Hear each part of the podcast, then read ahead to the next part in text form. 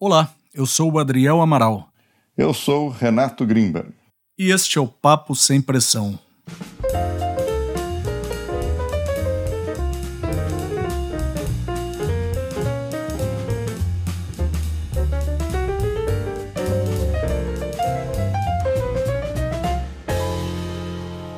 Hoje nós conversaremos com a juíza Gabriela Jardon, titular da Sexta Vara Civil de Brasília e mestranda em Direitos Humanos pela Universidade de Brasília.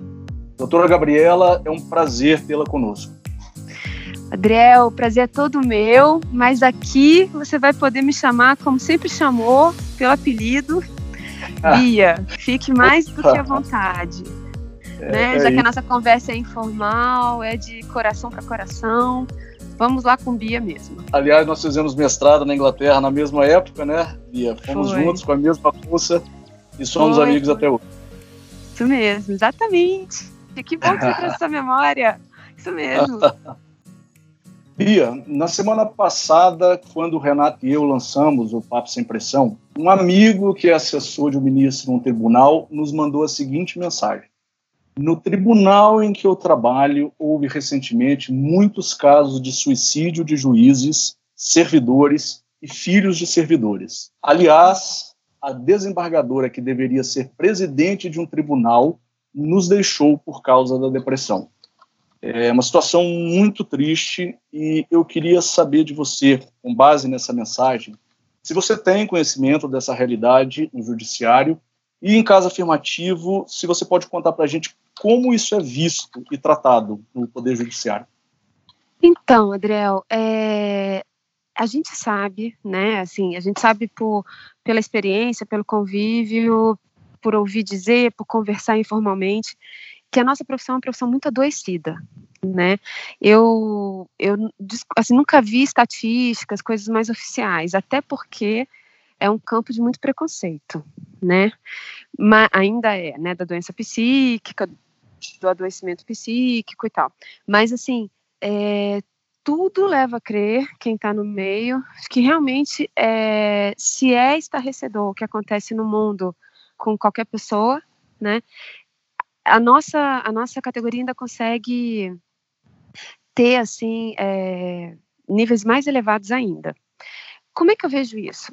a matéria-prima da nossa profissão, né, assim, sei lá, como do padeiro é, lá a farinha para fazer pão, do médico a doença, enfim, se a gente pode pensar com um nível bem alto de precisão até, que a matéria-prima de quem, de quem trabalha no judiciário é o conflito. Né? A gente lida com conflito o tempo todo. E isso não é fácil. Assim, é, é para para nossa estrutura, para o subjetivo assim de cada um, é detonador. Né? Você já ter isso como objeto de trabalho inescapável. Assim, é, não existe, ou, ou, sei lá, seria raríssimo o caso de uma jurisdição que não partisse de um conflito. Né? É, a, a, questão de tomar decisão, eu imagino, né, é sempre uma coisa muito pesada e, e, você sempre pode ficar com aquela sensação de que uma das duas partes vai, de certa forma, ficar insatisfeita com a decisão, não sei. É, então, assim, eu parto disso, né? Parto dessa matéria-prima. Depois, outros fatores vão se agregando, assim, numa escala enorme, né? É, tem isso que você falou, é, porque, assim, o conflito, matéria-prima, não só de juízes e juízas, juízes e juízes, mas de qualquer um que está ali na justiça. Mais especificamente, com relação ao que a gente faz, que é decidir, tem peso, um peso que ele é humanamente quase insustentável. Assim, nesse, nesse pormenor aí que você está falando, nesse detalhe, que é o quê? A gente trabalhar, agora eu vou dar um, até tentar é, ousar aqui uma certa, uma certa filosofada, mas assim, a gente trabalha nesse campo do dever ser. Quer dizer, a gente não trabalha com ser. é, no sentido de que é, a, gente, a gente trabalha com coisas que a gente pode fazer fazê-las. Elas não vêm, não são dados da natureza. né? Que é o cerne da decisão. A decisão é uma emissão de vontade que interfere na ordem das coisas, não, não é? Porque eu, eu, eu sempre imagino assim, um médico, um médico ele tem ali o limite da natureza, então ele vai atuar da melhor forma que ele puder. É claro que ele tem a angústia de saber se ele está fazendo, está trabalhando bem, está trabalhando mal e tal, mas existe ali o paredão da natureza. Se a, do, a doença é uma coisa que ele não está, é, não é culpa dele, vamos colocar assim no popular, né? E, e o juiz, a juíza, é, é o que acontecer, de certa forma, pelo menos ali a partir da decisão, é culpa dela ou dele. Agora, Bia, deixa eu fazer aqui um, uma, uma parte aí, usando aqui o, o ambiente de cidade de cinema jurídico, sendo aqui o advogado do diabo, hum. mas como juiz, você, assim, vocês são soberanos ali, né? Então, é, é, eu, eu, eu confesso que é, eu, quando algumas pessoas vêm de fora, eu falo, puxa, eu queria ser juiz, porque juiz você decide e acabou. Né? Se o cara saiu é, insatisfeito, o problema é dele, depois vai apelar para a cor, para a segunda instância tal, né? E o que uhum. você está me falando é uma outra questão, é um peso dessa decisão que até é, muita gente não vê. Como é que você vê isso? É, então, Renata, é uma coisa paradoxal, porque ao mesmo tempo, se você está na esfera da criação, isso que eu estava dizendo, né, você uhum. também não está amarrado em vários parâmetros. Essa soberania toda que você falou, essa independência uhum. toda, né? Isso, isso é muito libertador também, né? Uhum. É, essa, essa, essa coisa um pouco inquestionável, né? Claro, questionável por outros juízes, mas não questionável de ordinário, né? É, Exato. Esse, esse, não é? Esses dias alguém me falou, mas é, o juiz aqui trabalhou mal, e aí? Ninguém... Eu falei, não, ele errou. Aí eu falei, mas ninguém vai, vai nem puxar assim o, a orelha dele? Não. pois é. Ele, ele errou e, e, assim, se não for o erro doloso, né, só que ele errou com intenção, ele não é responsabilizado. Então, assim, claro que tem essa liberdade toda. E vou te falar, Renato, tem outros confortos também. Né? A profissão, ela é muito atraente e ela é muito boa para quem exerce em vários, por vários ângulos. Mas, assim, essa questão é, emocional, ela pode se complicar, sabe? Uhum. E, e, eu vejo por, esse, por, por, essas coisas que a gente está falando. É, essa, esse peso da criação, da, do, do, do, encaminhamento de uma situação, segundo o seu arbítrio, arbítrio, assim, não no sentido pejorativo, né? Mas segundo o que você Sim. apreciou e achou, isso pode ser muito pesado. É, a questão que eu vejo também a recrudescer demais essa questão da depressão na profissão, na nossa profissão, a questão do isolamento. Nós somos uhum. extremamente isolados, mas assim, uhum. extremamente. Por quê? Para começar, decidir, decidir é algo isolado, ainda que você faça em conjunto. Sim. É, por definição, né? Por definição, chega uma hora. Eu agora trabalhei um, um, ano inteiro como substituta na segunda instância, né? Então eu tive pela primeira vez a experiência de decidir com outros juízes, que foi fantástico. Né? A gente se reunia ali nas sessões e tal e decidia os casos. Mas, por mais que ali tivesse o máximo de compartilhamento possível da, das opiniões e tal, na hora de você dizer o que que você vai decidir, é você dizendo.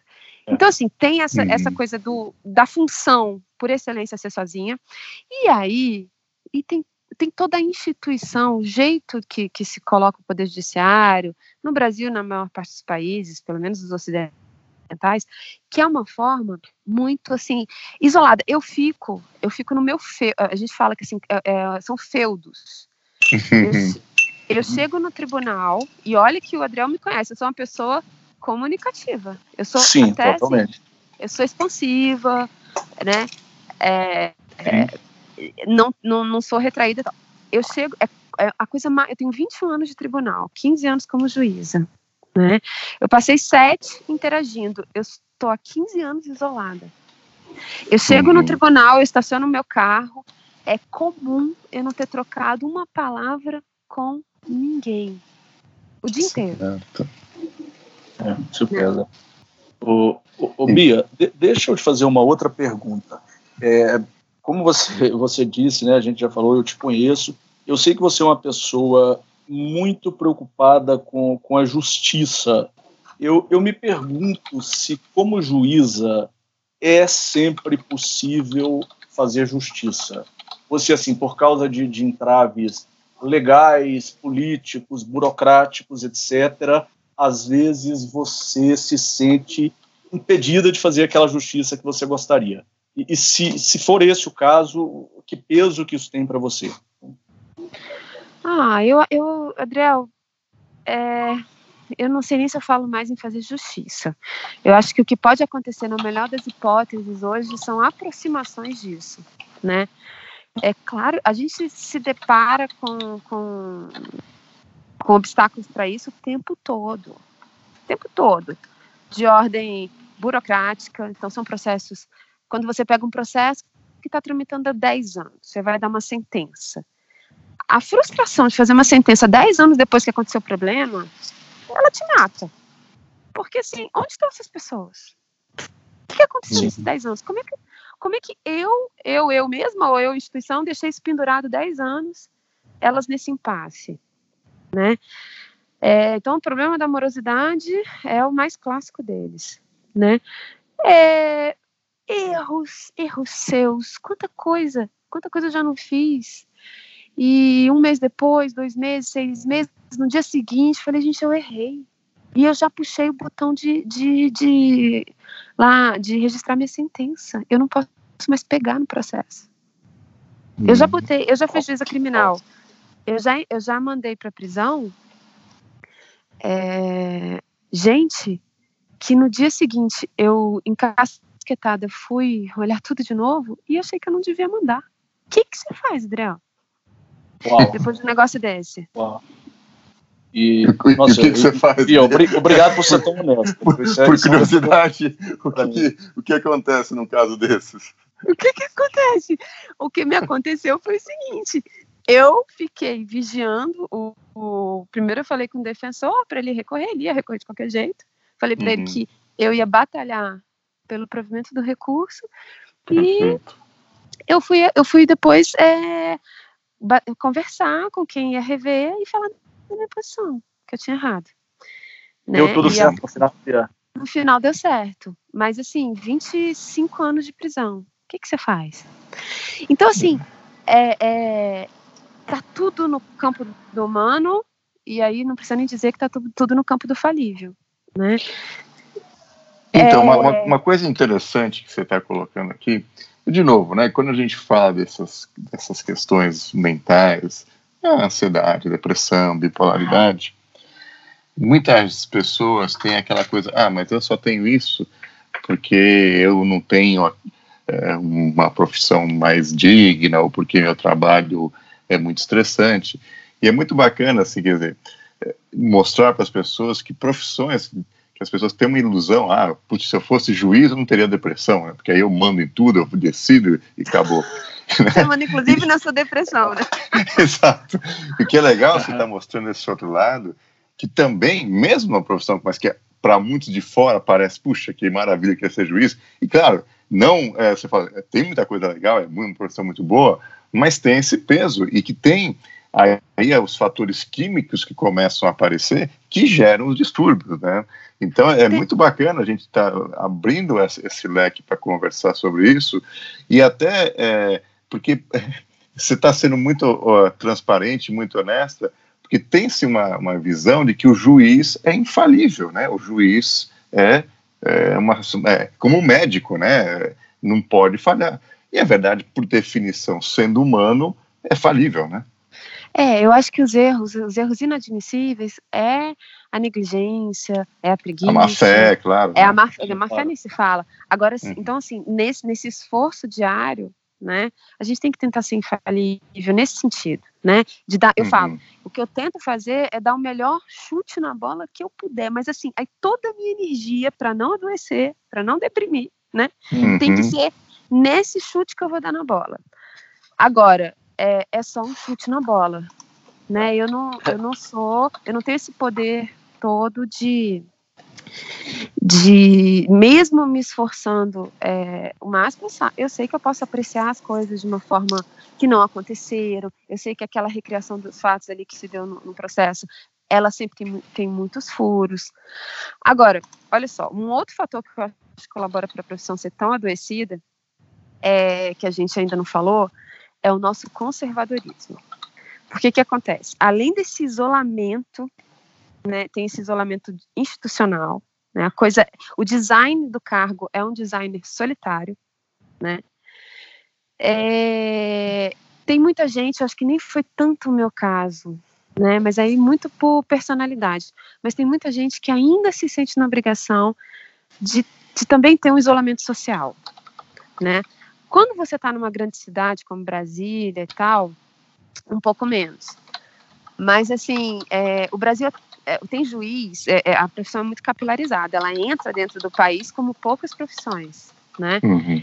E aí você vai para uma cidadezinha às vezes muito pequena, é, você sai do tribunal, e o tribunal sai de você. Né? Você vai na padaria, você é a juíza da cidade, você vai ali. Sim, sim. Então, essas pessoas eu já ouvi, porque eu já, como eu trabalhei na, na Comissão de Direitos Humanos da MB um, bastante tempo, eu conhecia juízes do país inteiro. Então, esses juízes aí, eles não vão num bar tomar uma cerveja, eles desconfiam de todo mundo, eles não conversam claro. com ninguém. Então, assim, outro fator que você falou, né? É, uhum. É, tem já lá o, o genético é, predisposto, e aí claro. vem os fatores de gatilho. Exato, né? exato. Você, junta, você junta, vai juntando tudo isso. Vai, vai juntando uma carga de trabalho bem considerável. Vem o cansaço físico, mental, né? E o conservadorismo que eu estava dizendo, porque é, o conservadorismo ruim, né, que também é muito característico da nossa profissão, é. traz o que que eu vejo assim um engessamento de ideias uma predisposição a não, a não buscar outras coisas a, a ficar em certos preconceitos desde o dia que o Adriel falou desse convite não me sai da cabeça um colega meu muito querido assim pessoalmente muito querido mas que uma vez aqui na minha casa me disse a, a minha sogra é, se suicidou então eu tenho caso hum. por depressão Vida eu me lembro desse episódio, Lia. É, eu então assim, a mãe, do... a mãe do meu marido. Então assim, é muito presente aqui em casa a história. Né? Claro, né? E a gente estava aqui em casa, eu estava tendo uma confraternização e tal da minha turma, e, e ele disse, ele não sabia da história, não falou por maldade. Mas assim, só para exemplificar esse conservadorismo horroroso que eu acho que agrava essas possibilidade, essa possibilidade de depressão e uhum. todas as doenças correlatas.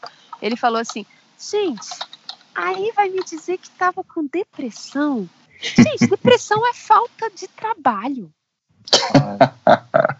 Entendeu? Depressão, ele, mas ele falou assim de um jeito que eu pensei assim: olha, é, você não poderia estar mais errado, né? É, primeiro eu pensei assim, gente, é, e olha que eu não, eu não tinha passado pela minha. Né? Mas assim, qualquer uhum qualquer sensibilidade ali um pouquinho maior. Mínima, né? Sim. Mínima. A primeira coisa que eu pensei foi assim, gente, esse, esse, essa pessoa está julgando as outras. Né? Ou seja, ela está julgando um monte de gente que está deprimida, na iminência, ou que está vivendo um conflito decorrente da depressão de outra pessoa. Porque a depressão também está muito na base dos nossos conflitos que chegam à justiça. Muito, é muito comum. Né? Claro, é verdade. Então, de que compreensão ele vai partir? Né? Quantas e quantas e quantas vezes, não foram 10, não foram 100, talvez já esteja na casa do milhar, que eu estive em audiência na frente de gente visivelmente deprimida. Como que você acolhe isso? Dizendo que. Dizendo, não precisa nem dizer, fazendo cara de que a pessoa está com preguiça, de que a pessoa está com frescura, de que a pessoa está. Assim, esse judiciário que vai enfrentar aí o maior está enfrentando, já que já é né, o maior mal do mundo? E, então, né, nesse tópico que você falou, Bia, eu já falei isso em outro podcast, mas eu acho que eu e o Adriel, tipo, a gente coleciona um pouco, a gente já ouviu tudo isso, né? Quer dizer, já vai, depressão é falta de trabalho, depressão é coisa de rico, se o cara tivesse trabalho que nem eu, não é ter depressão, depressão é falta de Deus, e, e eu vou só repetir aqui, porque essa é uma clássica. Eu fui no médico, ortopedista, né? Para ver uma questão de nada a ver com, com isso. E ele perguntou se eu tomava algum remédio. Na época eu estava tomando um antidepressivo. Eu falei, eu só tomo um antidepressivo. Ele olhou para mim, um médico, né? Médico formado, de 50 anos. Ah, tem xilique então, é? É um médico. Um médico. Um médico. É, eu falei, é, acho que eu tenho xilique mesmo. Você imagina o que acontece em outras esferas. O, o, o Bia, essa história é sensacional, é clássica. Né? De uma forma, de, clássica de uma forma péssima. Bia, de, é, falando de você especificamente, a gente falou aqui, né? Você deu um panorama é, muito detalhado da profissão, você falou de peso da decisão, de isolamento, do erro e, e do arrependimento, etc. Como que isso te afeta? Como que você lida com isso e, e, e, o que que isso já provocou em você, em termos emocionais? Olha, Adriel, é... hoje, hoje eu acho que eu lido muito bem, sinceramente. Agora, eu precisei comer muita poeira. Uhum. É, em mim, o que mais pegou foi a, a extrema ansiedade que eu fiquei, que num dia tinha causa, no outro tinha causa, e depois de três meses não tinha mais causa nenhuma, e eu só estava muito nervosa.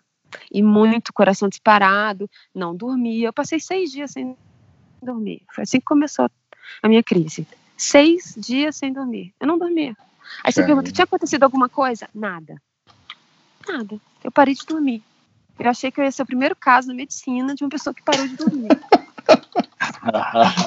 e, eu me estudar, ela parou de dormir. mas, mas, você continuou levando a vida? Quer dizer, eu tenho um problema de insônia, se eu fico sem dormir, eu fico transtornado. E com você então, não foi assim no início.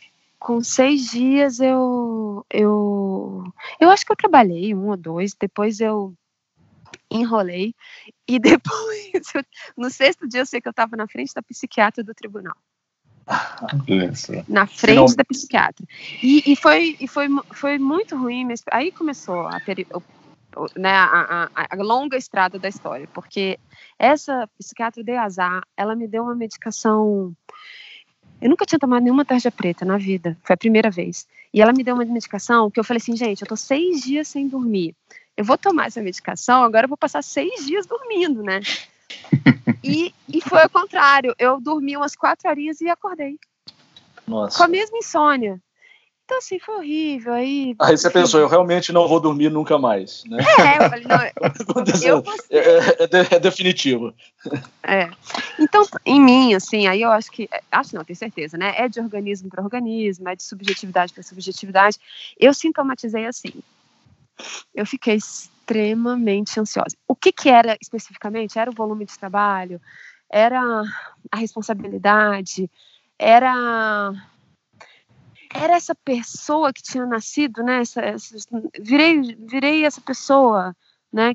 Quem é? Quem é essa juíza? De onde que eu vou tirar uma juíza de dentro de mim, né? Não sei, não tinha uma coisa assim tão tão, tão que eu conseguia enxergar. Era, né? era, era um somatório. É, eu, tive, eu tive um gatilho, agora me lembrei, um gatilho profissional, que foi começar a dar aula. Eu comecei a dar aula na escola da magistratura. E, e a, aquilo me fez um mal, mas um mal. Assim, eu me sentia pelada na multidão, exposta, assim, até o último osso.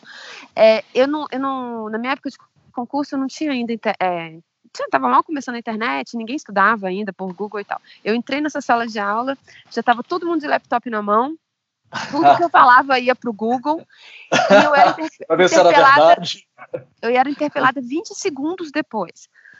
Então, assim, é, eu tá, fiquei muito cansada, cansava muito daquelas aulas, né? Eu tava, não era acostumada.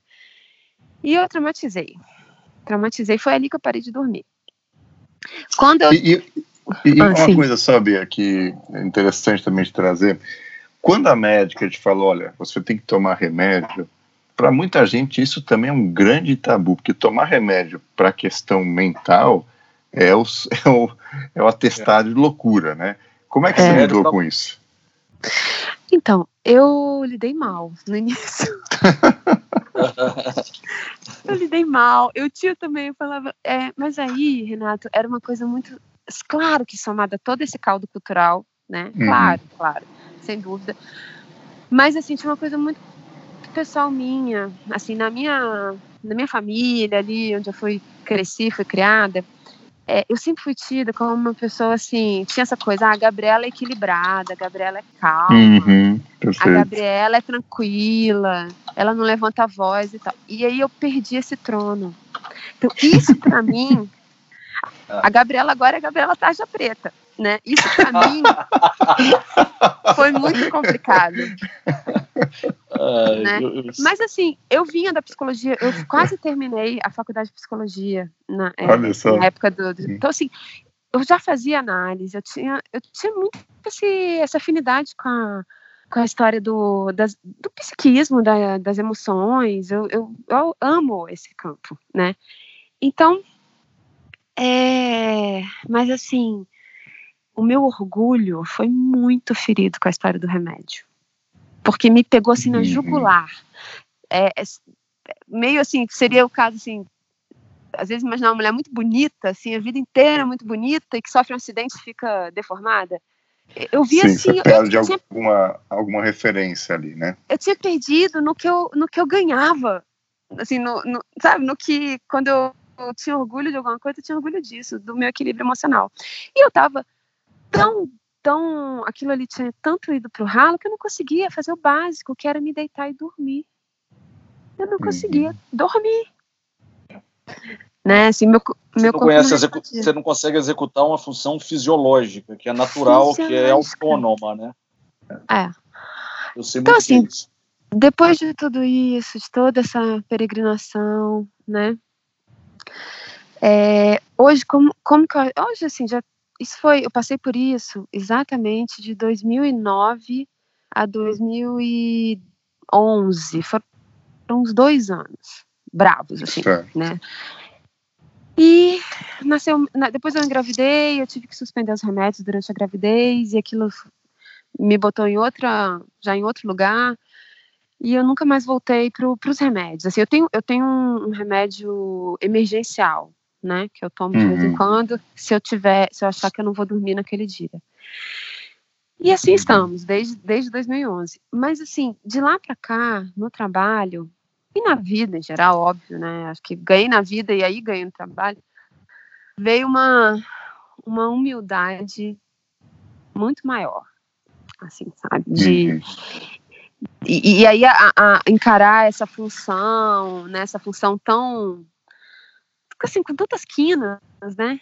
Tantas quinas, essas aí que a gente está falando, eu, eu, eu tenho encarado, assim, nos últimos anos com, com muita humildade nisso, assim, de, olha, é, eu, eu, sou, eu, eu, sou uma, eu tento aqui, eu sou, o que, que um juiz faz? Tenta resolver problemas, eu sou uma, eu falo nas audiências, assim, né, tem essa fala, olha, eu sou uma resolvedora de problemas, mas é só isso também, é, não é divino, não é, sabe, nada disso. É, é uma profissão, uma profissão bacana, bonita, né? Mas é só isso. É, é só isso. Né? Simples não, assim. Simples assim. É. Né? Com todas as minhas falhas. Então, errei, tento desfazer. É, se eu é, sou grosseira, ou, ou, enfim, qualquer tipo de, de erro, a gente está muito no picadeiro tá muito, né? Fica ali muito visado. Sim, e, e algo que você está falando, que a gente, eu, Adriel, já conversando e com outros convidados, né? Que talvez a lição mais positiva de, um, de uma crise dessas, de uma situação como essa que a gente passa, é te trazer mais humano, né? É te fazer mais é. empático, é de procurar respeitar mais as questões, dar mais valor às pequenas coisas, né? porque muitas profissões, eu diria que a de juiz é uma delas, que se a pessoa se leva muito a sério, ela começa a se assoberbar, né? Porque ela muito. tem ali o poder e isso distancia ela do ser humano, né? Então, Exatamente. Então, a gente sempre pensa o seguinte, quer dizer, por que, que será que existe isso, né? É, você fala, eu preferia não ter nunca nenhum tipo de, de situação assim, mas por outro lado, eu provavelmente, eu digo com certeza, só tenho a visão do mundo, a capacidade, talvez, de empatia que eu tenho hoje, porque eu tive essas crises. Porque senão eu seria muito menos conectado com as pessoas, né? Você tocou é. num ponto muito importante para mim. Você usou a palavra empatia, Renato. É, a gente uhum. sempre comenta isso, a gente até falou sobre isso em outros podcasts, como que a depressão nos torna mais empáticos, né? E, e a Bia tinha mencionado é, situações nas quais ela se senta, né, assim, ali de frente do, do, dos réus e, e tudo mais, é, e vê que a pessoa está claramente com depressão. Bia, como, uhum. como que a sua empatia trabalha nesses momentos? A empatia que você adquiriu com tudo isso que você passou? Então, é, eu acho que eu era, acho não, eu era mais dura nessa cobrança de, de equilíbrio da pessoa, talvez, né? Então, assim, hoje, a pessoa que tá ali, que tá ferida demais, que, que por causa dessas feridas está causando. É porque assim, hoje eu sou juíza de vara civil, mas eu já passei por tudo. Né? Eu já tive uhum. em violência doméstica, é, vara da infância, é, tudo que você imaginar, assim. Né? Então, assim, família, varas de família. Então vem muita, vem muita, vem muito isso, né? Vem muito o, o emocional e ainda que esteja, esteja em como eu tô, tem ali, ontem mesmo, estava com cinco médicos fazendo uma sociedade empresária. É negócio, mas eles estão magoadíssimos um com o outro. Uma mágoa uhum. de 30 anos. né? Então, o fator humano é muito pesado, né? Ele está sempre ali, né? É, eu acho que eu, eu ganhei espaço nessa compreensão, sabe? Nessa coisa assim de de não cobrar, não cobrar esse equilíbrio. De, de não ter frases, mas como é que o senhor fez isso? Uhum. Né? E, e eu tô falando de isso, isso pode ser um calote, isso pode ser um homicídio, isso pode ser um claro. estupro, isso pode, uhum. né, isso pode ser um latrocínio, né? É, mas como? Né, esse, essa, essa coisa de não se colocar num lugar superior, Sim. né? É, Sim. Eu, eu acho que foi muito foi muito é, maravilhoso o jeito que a vida mexeu os pauzinhos para mim, né? A gente estava falando Sim. aí como eu, como eu tive muita questão, o sintoma, o meu sintoma foi muita insônia. A insônia é uma coisa tão básica, né? Tão básica. É. Eu lembro que na época eu perguntava para todas as pessoas se elas tinham insônia. Todo mundo que eu encontrava, mas você dorme bem? Aí quando eu encontrava alguém que dormia eu bem, eu faço isso, tá, Bia? eu faço isso. Você pergunta? É. Eu, olha, enfim, então assim, é, eu, eu, eu não tenho mais medo da, da, da, minha fraqueza, nem da dos outros, sabe? Pode vir, a gente está aqui, a gente está aqui para tentar tentar vencer isso aí junto, tentar é, é, contornar, mas com muita humildade, sem muita prescrição, assim, prescrição, sabe? De olha, não faça isso, não. Então, isso foi muito positivo. Foi Sim, muito então, quer dizer, a gente tem, tem visto isso que, obviamente, que, e claro, tem níveis mais. É, porque você ficar seis dias sem dormir realmente é algo absurdo. Então, teu organismo entra em colapso, né? Imagina que realmente foi um sofrimento muito forte. Mas, de novo, né, quer dizer, aí quando passa, e as coisas passam, né? Acho que para quem está ouvindo a gente aqui, às vezes está num momento de muito desespero, de muita angústia, sempre a mensagem é que passa. Claro que demora às vezes e você precisa de ajuda, né? Não adianta pensar que você vai ser forte, que sozinho, que você é o super-homem ou a super-mulher, né? Não existe maneira de vencer esses problemas sem a ajuda dos outros, né? É uma das coisas que eu acho que também a gente aprende, que você falou muito da tua experiência, né, Bia, que muito da tua solidão da tu, do teu trabalho. É uma vida mais solitária. Você não está ali no escritório e fala, ah, vamos decidir a estratégia de marketing, ou vamos falar da, da campanha de vendas. Não. Você está ali e lidando com situações, eh, também se descrever um pouco, sei lá, coisa de crime, coisa de vara de infância, família, você vê também um pouco do pior do ser humano, né? E é. aquilo, obviamente, vai te é, trazendo ali questionamentos, né? Mas o ponto, assim, que muitas pessoas que entram em, trabalhos complexos, que estão sofrendo, começam a questionar o sentido da vida. Imagina que você talvez até tenha questionado, visto, ah. visto coisas horrorosas que você viu, né? Mas era, isso faz assim, parte, né? Pode falar. Então, não, é eu, eu, engraçado você ter falado isso e não deve ter sido coincidência. Captou os íons aqui, que eu tinha acabado de soltar. Porque é, eu estava aqui pensando né, nesse caminho todo e tal, que quando você falou, pedir ajuda. Para mim, no meu caso, né, não acho que é um caminho único, né? Os caminhos são tão variados quanto, quanto as pessoas. Mas assim, o meu caminho foi muito a psicanálise, né? Me ajudou demais, demais. E o que na psicanálise? Na verdade, a minha depressão, ela tinha muito a ver com um enorme desencanto, né? É, que me assaltou em relação à vida. Claro. Eu, de uma hora para outra, eu achava, eu não via mais sentido. É, você falou, aí a, a, coisa é isso, a falta de sentido da vida, né? Uhum. E, e, eu tinha filhos lindos, maravilhosos, a profissão que eu tinha sonhado, enfim, estava tudo no seu lugar. Mas nada me salvava mais. Nada me salvava. Nada. E, e na psicanálise eu enfrentei, eu enfrentei essa falta de sentido né, de um jeito é, devastador, porque quando você se dá, quando você fica frente a frente com essa falta de sentido, que para mim, aí na minha concepção, né, eu já, já escrevi um pouco sobre isso, tem, uhum. tem reações fortes, porque aí vem gente, vem as pessoas que têm um sentimento religioso mais, mais aguçado, né, e claro. isso, isso revolta um pouco, assim, mas na minha concepção de vida, a vida não tem sentido. Uhum. Eu eu, Gabriela, acho. Só que isso, isso é de uma é de uma crueldade os primeiros contatos com isso, que é desesperador. Você tem vontade ah. de dar um fim você. Sim. Né? Você tem vontade disso. É, e, e, a, e, a, análise, ela foi conduzindo tudo isso, esse desespero, esse enorme luto, enorme luto, luto, luto, luto, que não acabava nunca mais, né? Para chegar numa coisa, mais ou menos assim, realmente, não existe esse sentido absoluto, não vai existir, não tem. Você não vai achar em lugar nenhum.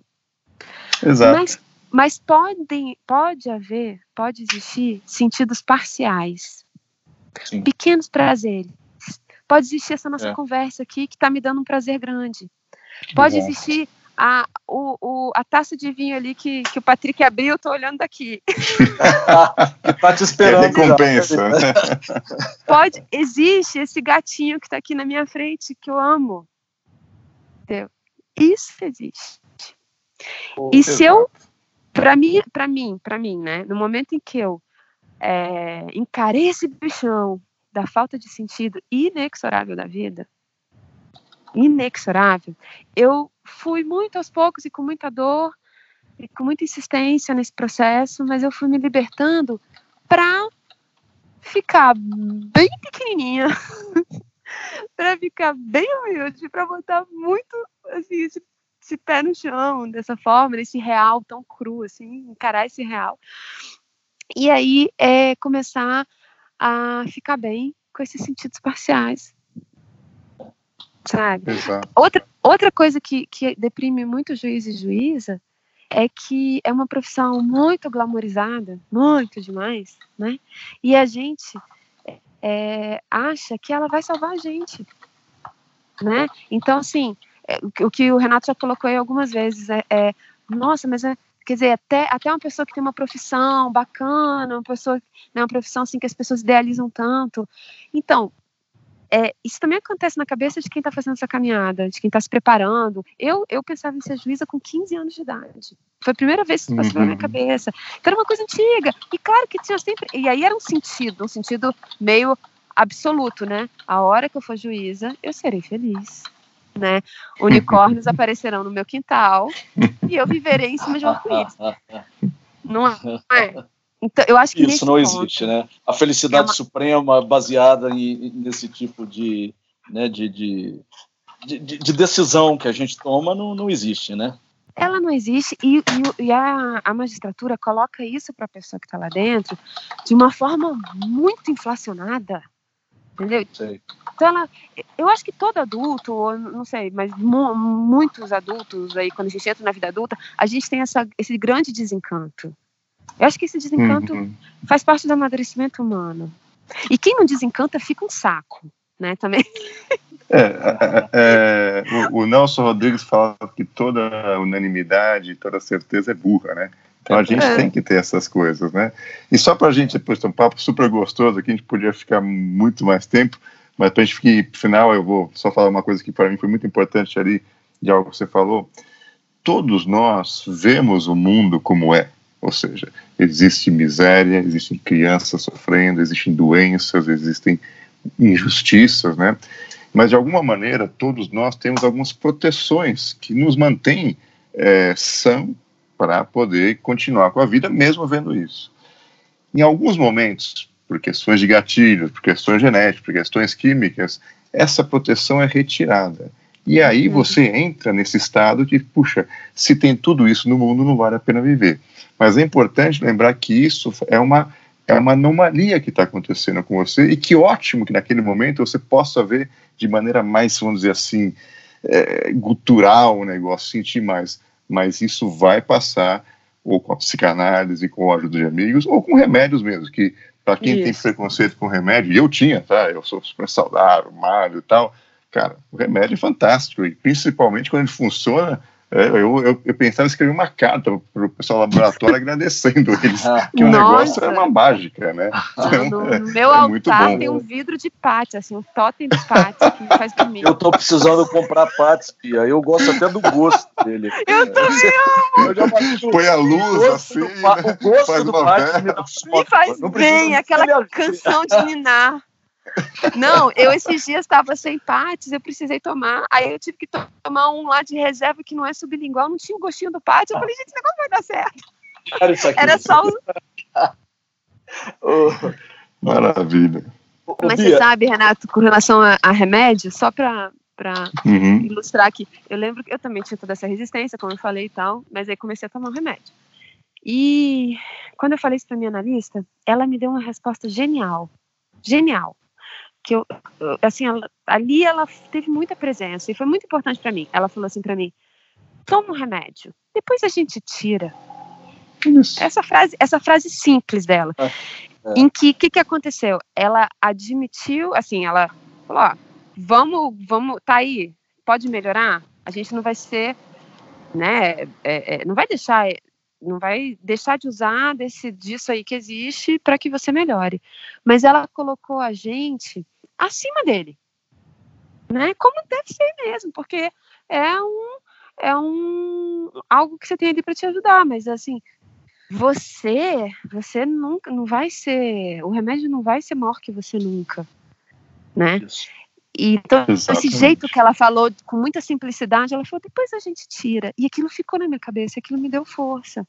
Falei: depois a gente tira. Eu vou usar ele até quando ele me for útil.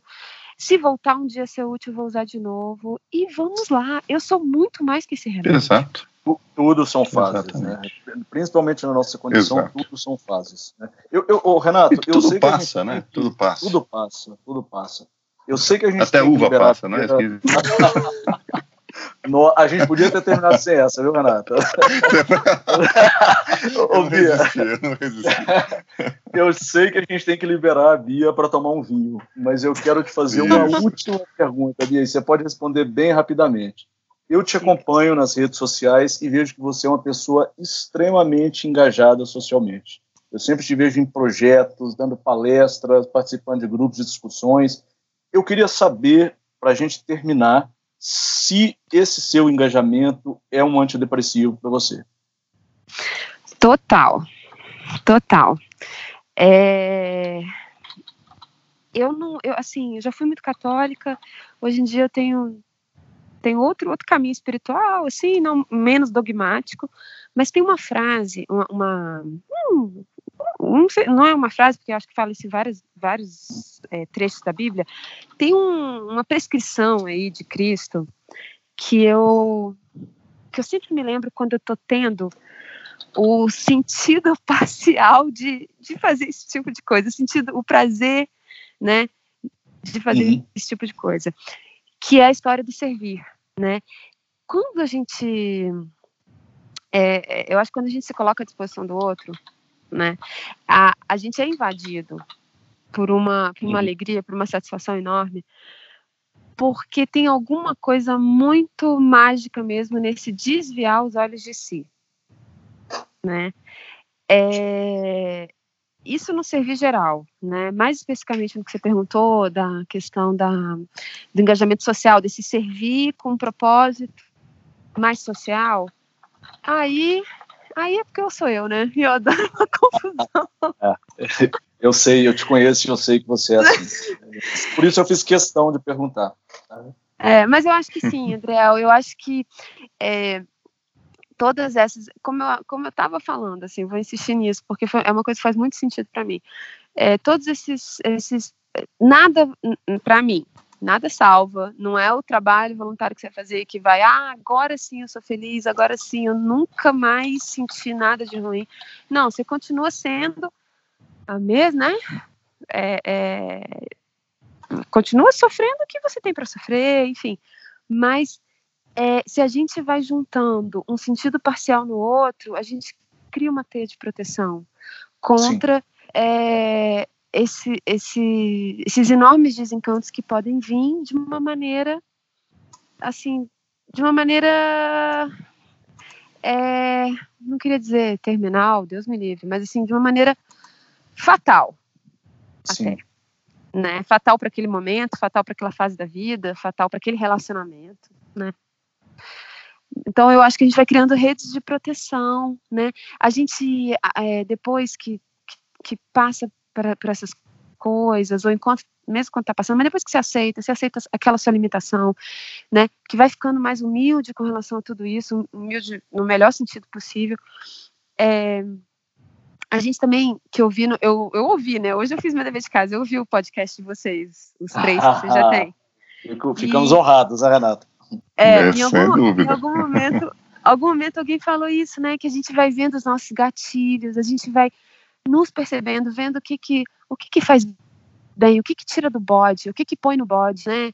É, porque tem, tem toda. Claro que quando você está numa crise muito forte, é, tá, já está tudo tomado, né? Tudo fica tomado naquele momento, ali naquela época. Mas assim, depois que você já está só num controle, né? É, eu, eu me saco. Isso que eu falei do. Eu, eu hoje não tomo mais medicação, mas eu tenho PATS, né? Que a gente estava falando, deu até nome do remédio. Uhum. é, o PATS é, é minha medicação assim. Eu sei o dia que eu estou muito agitada. Eu sei que eu vou precisar tomar naquele dia. Né? Então, você vai se sacando, você vai virando assim um, um você vai tendo uma sensibilidade para o que, para como você reage, né? Aí você se coloca em situações, você se tira de situações. E eu acho que o engajamento social, o servir, o, o desviar os olhos de si, né? É, que aí vou fazendo um gancho rápido com a história da, da carreira, né? Que foi o nosso fio condutor aqui. Eu acho que outro fator de risco é porque é uma profissão muito egóica, né? Então, assim, é uma inflação de uhum. ego. Isso faz mal pra gente. A gente perde perde a realidade, né? Então, o servir, o tirar os olhos de si, o sair do seu ego nesse sentido, né, de que só você, só seus assuntos, sair do seu umbigo, isso faz muito bem, pelo menos para mim, né? E cada um descobre aí as coisas que, né, que, que, que, que vão te fazer bem, que vão te fazer mal. Acho que a gente vira um sismógrafo, assim, muito sensível. sismógrafo foi muito bom. É isso aí. Maravilha. Bom, Maravilha. Foi um, prazer, então, Bia, conversar com você. Todo é, meu. Acho que foi bastante educativo e mais gente vai poder se inspirar no que você falou para poder também ajudar outras pessoas, né, na questão aí também que a gente de olhar para o outro e se tiver com sintomas assim, se tiver passando por isso, poder buscar ajuda de alguma forma. Então é isso aí. Adriel, palavras finais.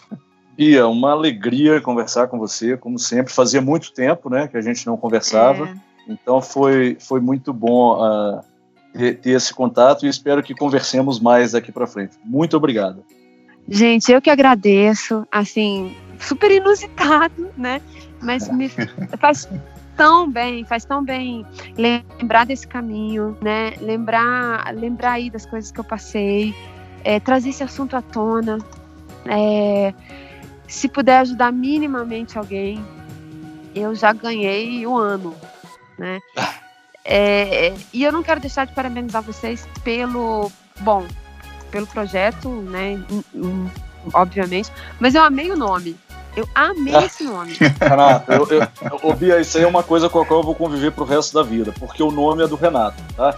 E a gente lançou. Na... o nome é do Renato. E a gente lançou na semana passada e eu já recebi tantos elogios ao nome. Eu falo. Eu, é do Renato, o crédito é dele. Eu, eu adoro, eu adoro, assim, sou muito ligada às palavras, né? Eu adoro as palavras. E eu nunca, nunca na minha vida eu tinha enxergado pressão dentro de depressão. É. Nunca. que legal, então, olha só. Eu, eu, e, e, a gente enxergar a pressão, né? E enxergar que pode viver a história aliviando a pressão. Né? É Me faço companheira de vocês nessa, nessa estrada, vou acompanhar vocês agora e, e que a gente se encontre. É isso aí. Maravilha. Um abraço a todos. Grande Um beijo. Tchau, tchau. Tchau, tchau, tchau.